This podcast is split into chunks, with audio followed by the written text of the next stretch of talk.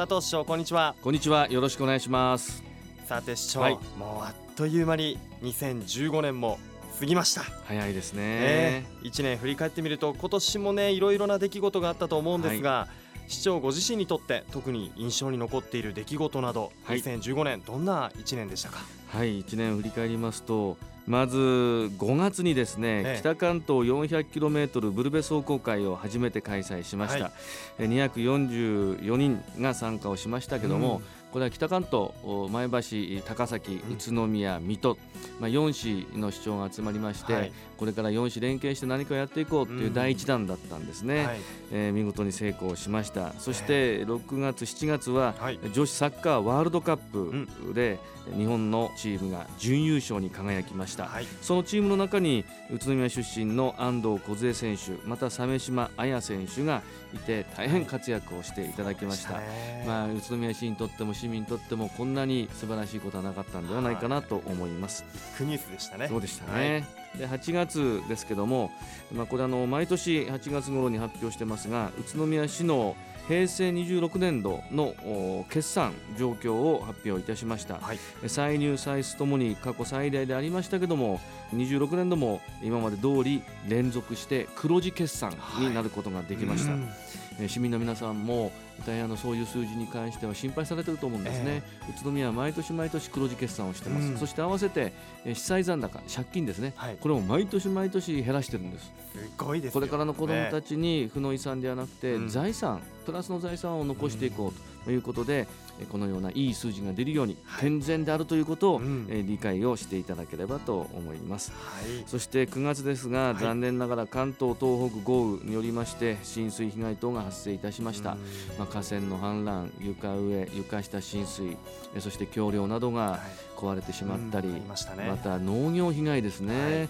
来年に向けて市としてい。たしましても、え災害復旧うん。にさらに力を入れてまいりたいと思います。はいそして10月でありますけどもジャパンカップサイクルロードレースが開催をされました。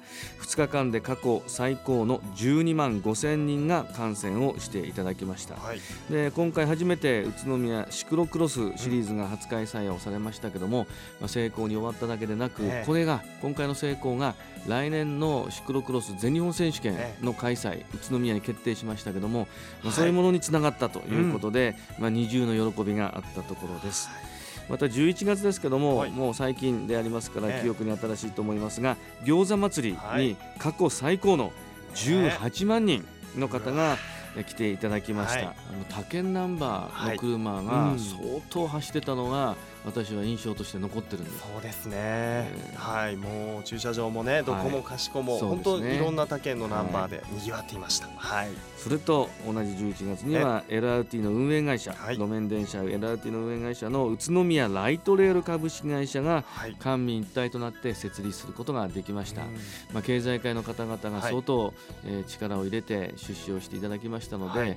まあ、いい形でスタート設立することができたわけです。はい、あの宇都宮市民の、ね、中でもこう LRT はいつ着工されるのかなとか、い、つ頃できていつ頃乗れるんだろうみたいな、ね。思ってる方もいると思うんですが、あの本当にそういう質問を大変最近受けるようになりまして、はい。特にいつから乗れるの、うん。はい。まず工事ですけども、平成28年度中にはい工事を、えーす始めていきたいと考えています、うん。そして実際に運行開始つまり乗れる時、はい。乗れる時期というのは平成31年。うんこれは次の年が平成32年がオリンピックの開催、はい。東京オリンピックですね、えでその2年後には栃木県で国体が開催をされますが、えうん。その前の平成31年には、えーなんとか皆さんに乗っていただければと思います。はい、もはい。う心待ちにしている方も多いと思います。はい、でその他ですけども民間調査によりまして住みよさランキングというのがあるんですね。はい、え人口50万人以上の都市でどこが一番住みやすいかっていうのがランクでえ発表されたんですけども、宇都宮市が3年連続で1位になりました。イエス、はい本当素晴らしいですよ。まあ、こういうことをどんどんこれからも PR して、ええ。人口減少になっても宇都宮は元気ですよという街を作っていきたいと思います。さてさて、えー黒助さん、はい。黒助さんにとって今年1年振り返って何が一番、えー大きな出来事だったと思いますか？一番の出来事というと、やはり僕は、まあ、個人的なことなんですが、はい。今年結婚をしまして市長にもお祝いの言葉をね、はい。あのいただきましたが、はい、結婚をしましてでやっと新生活が始まって、ちょうど今ですねさっきお話にも出てきた宇都宮のこの住みよさっていうところがもうすごく今実感していまして、はい。あの新たに宇都宮の中心市街地に家を借りましてその時に、えー宇都宮市がやっている補助制度で若年夫婦家賃補助制度というものがありましてそちらを、えー現在申請も通りまして今本当快適に夫婦生活が始まったっていうところで、街中移住がそれで増えてるんですよ。そしてお子さんも増えてるんです。ね、ええ。そういうあの若い若年の世帯が、えーだいぶ減っていたとうん。いうことでそのこの制度も始めたんですが、ええ。まあ、実際に利用していただいて本当にありがとうございます。本当ねいいですよ。街中に住めるっていうところも嬉しいですし、はい改めて黒助さん結婚おめでとうございます。ありがとうございます。